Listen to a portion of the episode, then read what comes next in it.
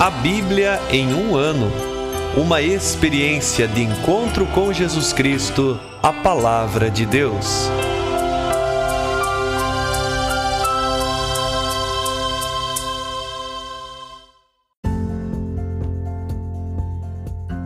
Olá, eu sou Ivonei, seminarista da Diocese de Ponta Grossa, Paraná. Você está ouvindo o podcast A Bíblia em um ano. Usando um plano de leitura cronológico, vamos ler a Bíblia inteira em 365 dias, descobrindo como a história da salvação se desdobra e se atualiza em nossas próprias vidas e na vida da Igreja. Estamos usando a Bíblia Católica com a tradução oficial da CNBB, a Conferência Nacional dos Bispos do Brasil. Você pode baixar o plano de leitura completo por meio de um link que você encontra na página do Instagram, a Bíblia.em um ano, ou no facebook.com.br seminariopg. Inscreva-se nesse podcast por meio da plataforma que preferir para receber as notificações diárias de nossos episódios.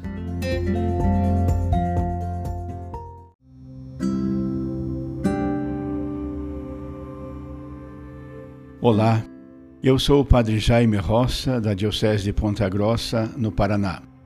Antes de iniciarmos a leitura e a escuta dos textos bíblicos propostos para hoje, peçamos que, pela ação de Deus, a Sua palavra frutifique em nossas vidas. Em nome do Pai, do Filho e do Espírito Santo. Amém.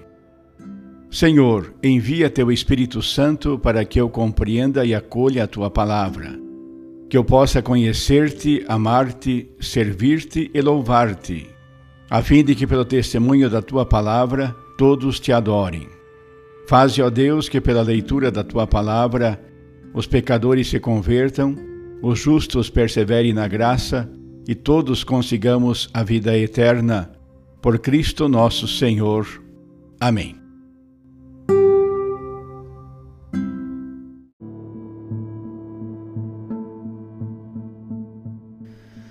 Hoje, dia 166 de nosso podcast, lemos o capítulo 7 do primeiro livro de Reis e os capítulos 9 e 10 do livro da Sabedoria. Capítulo 7 do primeiro livro de Reis. Salomão construiu também seu palácio, que levou 13 anos para ser concluído.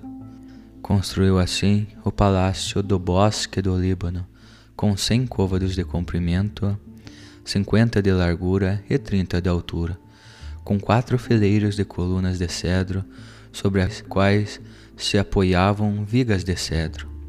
O teto era de madeira de cedro, posto sobre as quarenta e cinco vigas que repousavam sobre as colunas, quinze por fileira.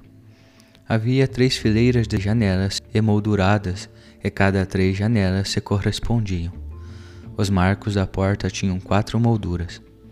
Salomão fez o pórtico das colunas com cinquenta côvados de comprimento por trinta de largura e, à frente dele, um vestíbulo com colunas e cobertura na frente. Fez o pórtico do trono, ou seja, o tribunal onde realizava os julgamentos, e revestiu de madeira de cedro desde o pavimento até o teto. Sua casa de residência ficava em outro pátio, mais retirado que o pórtico, e era feita de madeira semelhante. E também fez para a filha do faraó com quem ele se havia casado, uma casa semelhante ao pórtico. Tudo, desde os alicerces até a beira do teto, desde a rua até o grande átrio, era feito com pedras valiosas, cerradas em forma medida certa nos lados interno e externo. Os alicerces também eram de pedras valiosas, grandes pedras de dez ou oito côvados. Daí para cima foram usadas pedras valiosas, serrada sobre medida e madeira de cedro.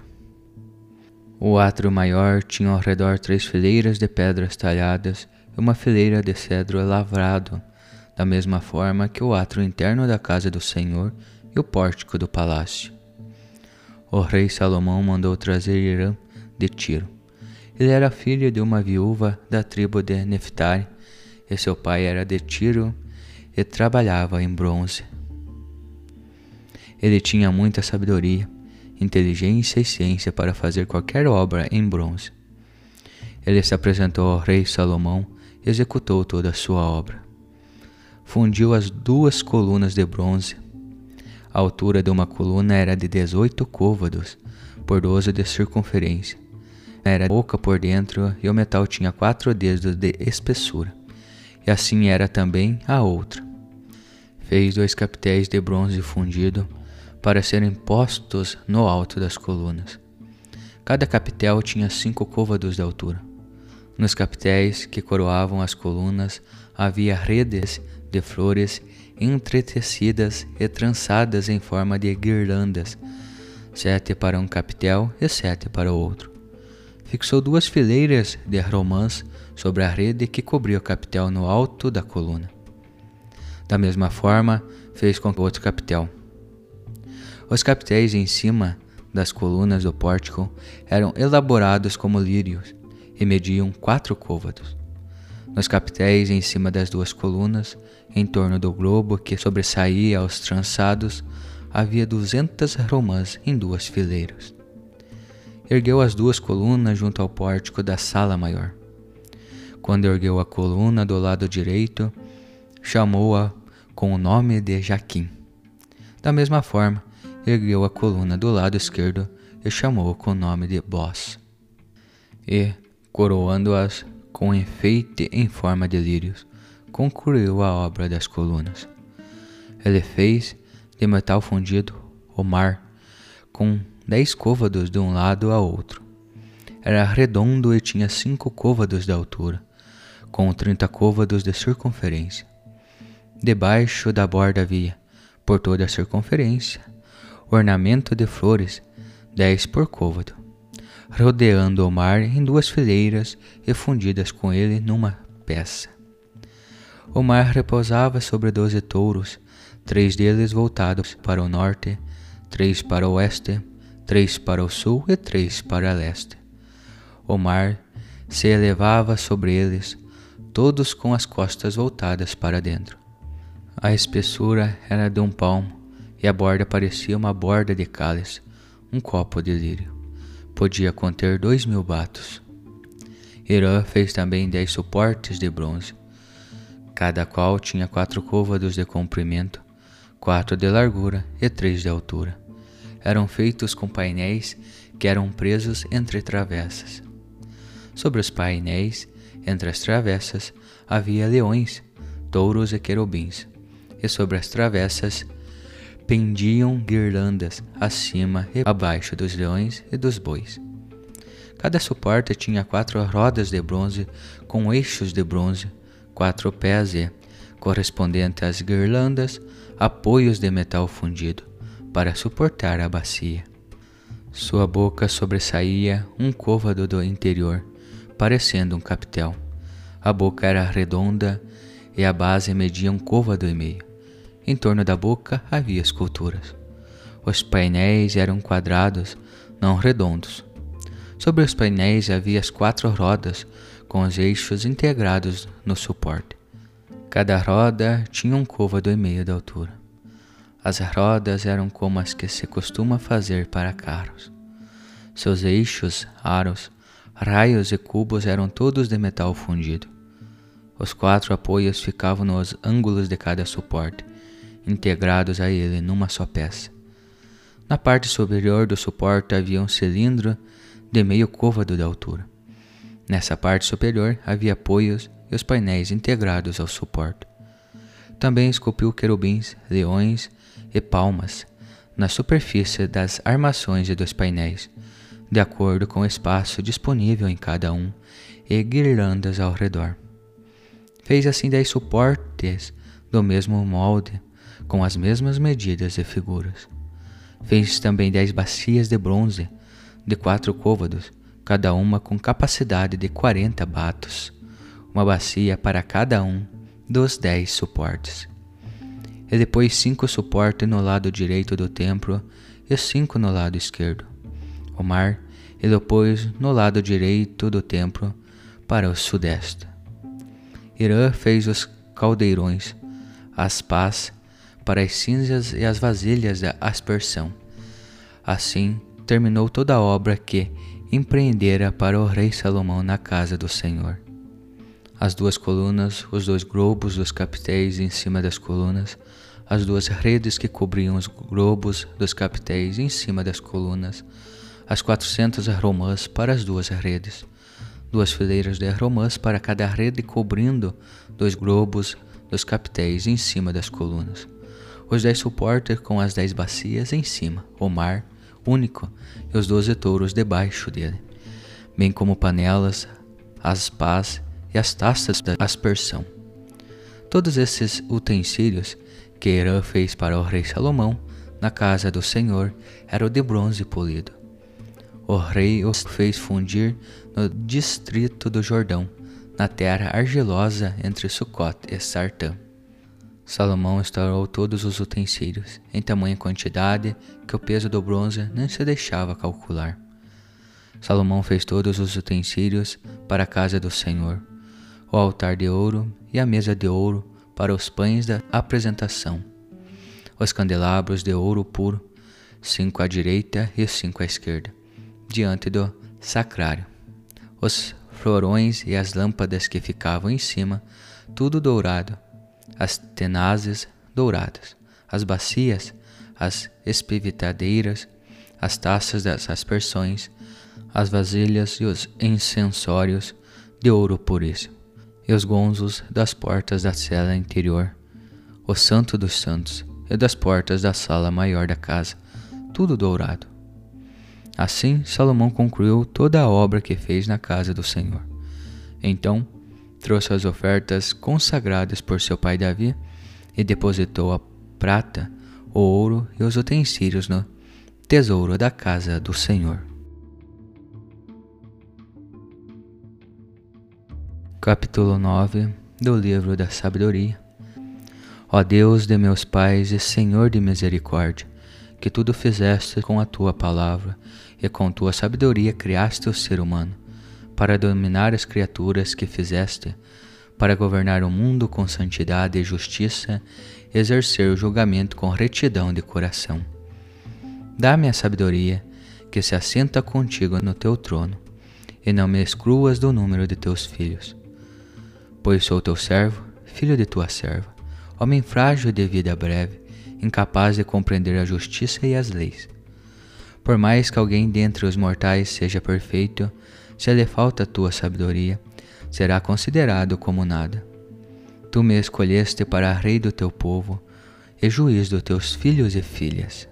Ordenaste-me construir um templo no teu monte santo e um altar na cidade de tua residência, à semelhança da tenda sagrada que preparaste desde o princípio.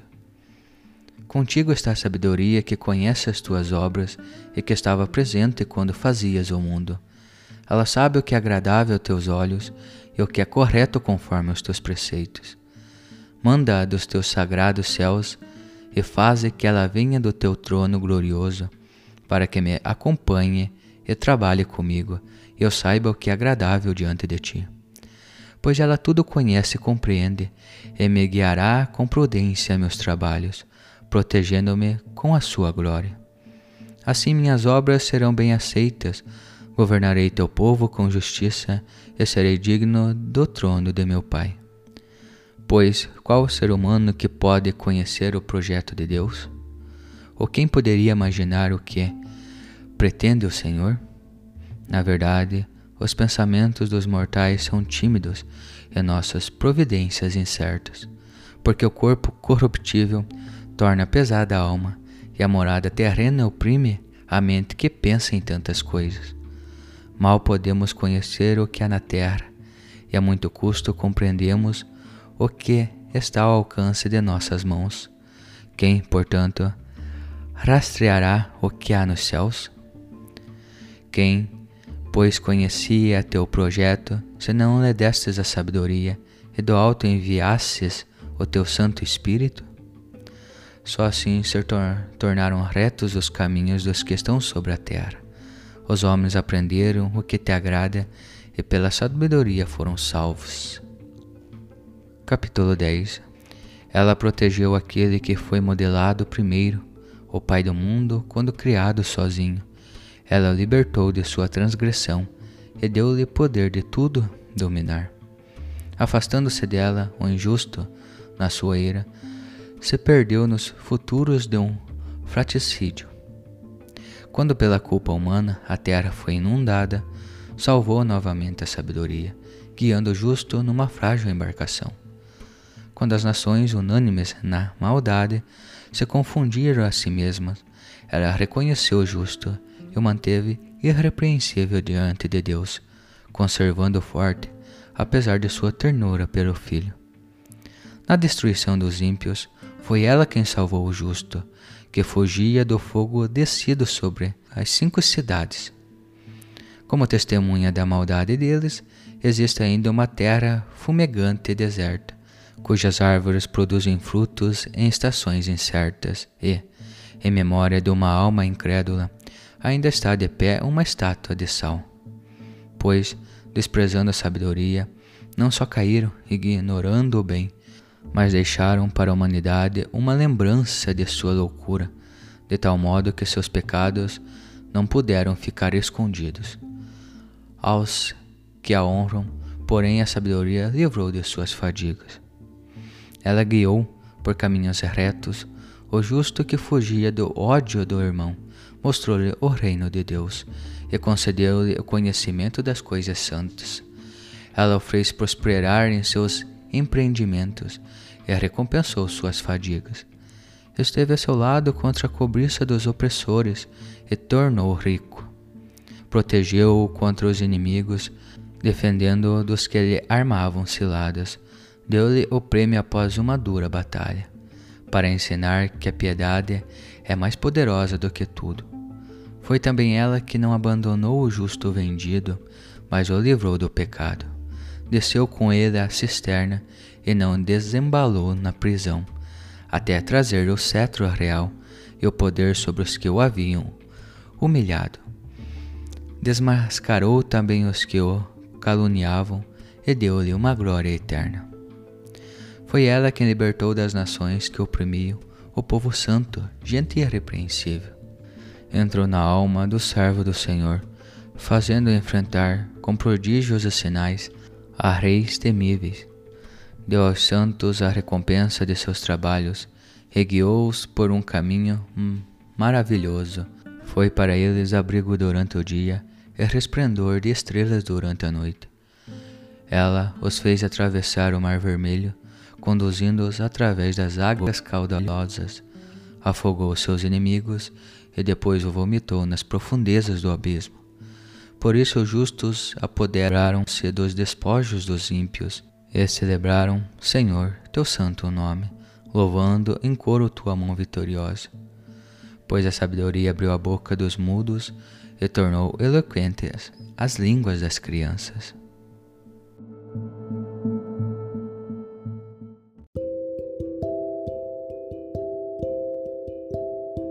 Olá, eu sou o Padre Wilson da Diocese de Ponta Grossa, no Paraná. Hoje lemos o capítulo 7 do primeiro livro dos Reis e percebemos o primeiro momento a construção do palácio do rei. O palácio tem aquele símbolo da suprema instância, porque uma das principais funções do rei na época era julgar, estabelecer a justiça. Então o palácio tem este símbolo da justiça. O segundo momento são realizados os trabalhos para o templo, construídos, organizados os locais celebrativos, podemos assim dizer, ou simbólicos dentro do templo. Gostaria de me ater a duas coisas. A primeira é que Salomão solicita a ajuda de Irã, um homem talentoso e hábil para qualquer trabalho naquela arte do templo. Aqui um ponto prático, gostaria de que pudéssemos nos perguntar, por exemplo, as pessoas que têm dons, talentos que de algum modo soam para nós melhores que nós. Elas são bem vistas por nós ou dentro de nós gera aquela espécie de rivalidade, de ciúme, de competição?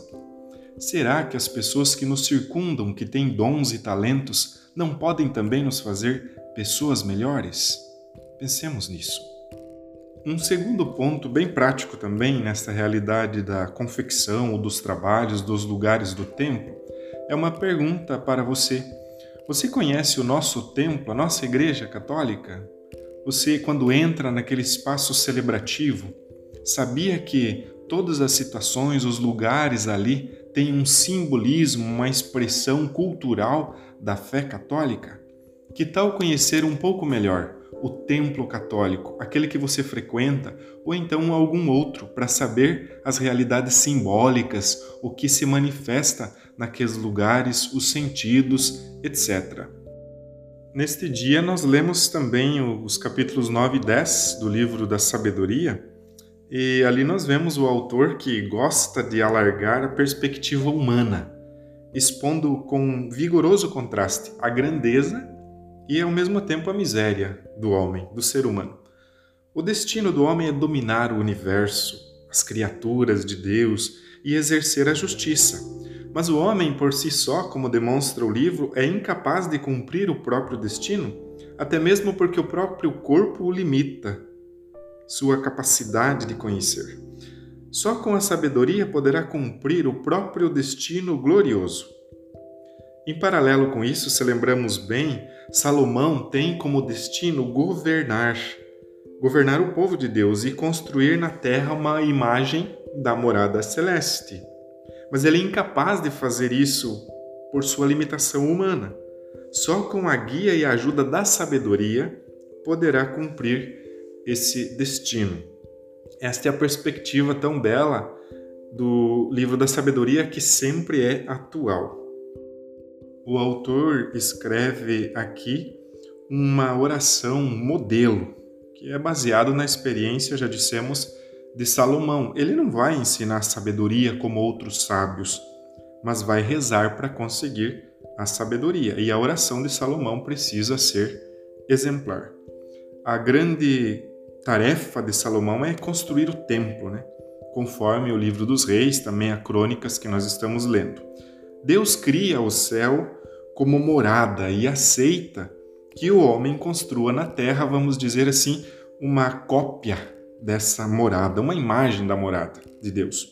O homem recebe de Deus o modelo, e nós vemos aqui, tanto no livro dos reis quanto das crônicas, que ele recebe esse modelo segundo uma velha tradição religiosa, né? e o saber também artesão para realizar essa cópia da morada de Deus fica evidente que o homem só pode fabricar uma morada ao único Deus se assistido por sua sabedoria. Bem, no mundo de hoje também, cada um de nós que recebeu a vocação, esse dom da vocação cristã, também tem muito a construir. A imagem de Deus, os relacionamentos entre nós seres humanos. Vamos pedir também esse dom da sabedoria baseado neste livro? Senhor, Contigo está a sabedoria, que conhece tuas obras. A teu lado estava quando fizeste o mundo. Ela sabe o que te agrada, o que corresponde a teus mandamentos. Enviai-a, Senhor, lá do alto. Manda-a do teu trono glorioso para que esteja ao meu lado e trabalhe comigo, ensinando-me o que te agrada. Ela que tudo compreende, tudo sabe me guiará prudentemente com os meus empreendimentos e me guardará com seu prestígio.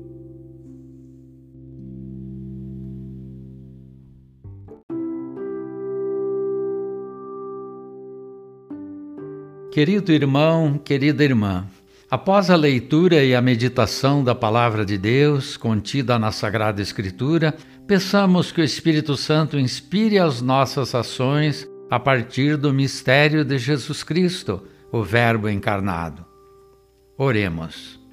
Ó Deus, concedei ao vosso povo alimentar-se cada vez mais da vossa palavra e nela encontrar a fonte da vida.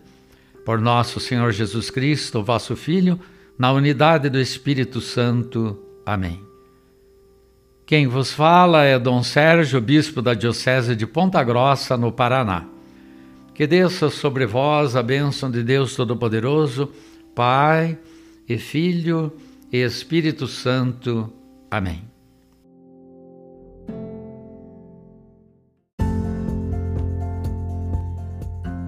Você acaba de ouvir mais um episódio do podcast A Bíblia em um Ano. Continue nesse bom propósito de ouvir, ler e praticar a palavra de Deus. Rezemos por todos que estão fazendo este caminho de leitura da Bíblia. Procure também participar da sua comunidade. A permissão para uso do plano de leitura The Bible in a Year com Padre Mike Schmitz e Jeff Kevins foi concedida por Ascension. A versão original pode ser baixada em ascensionpress.com. Todos os direitos desse plano estão reservados à Ascension. Os demais conteúdos do podcast não são criados, revisados ou apoiados por Ascension. Até amanhã!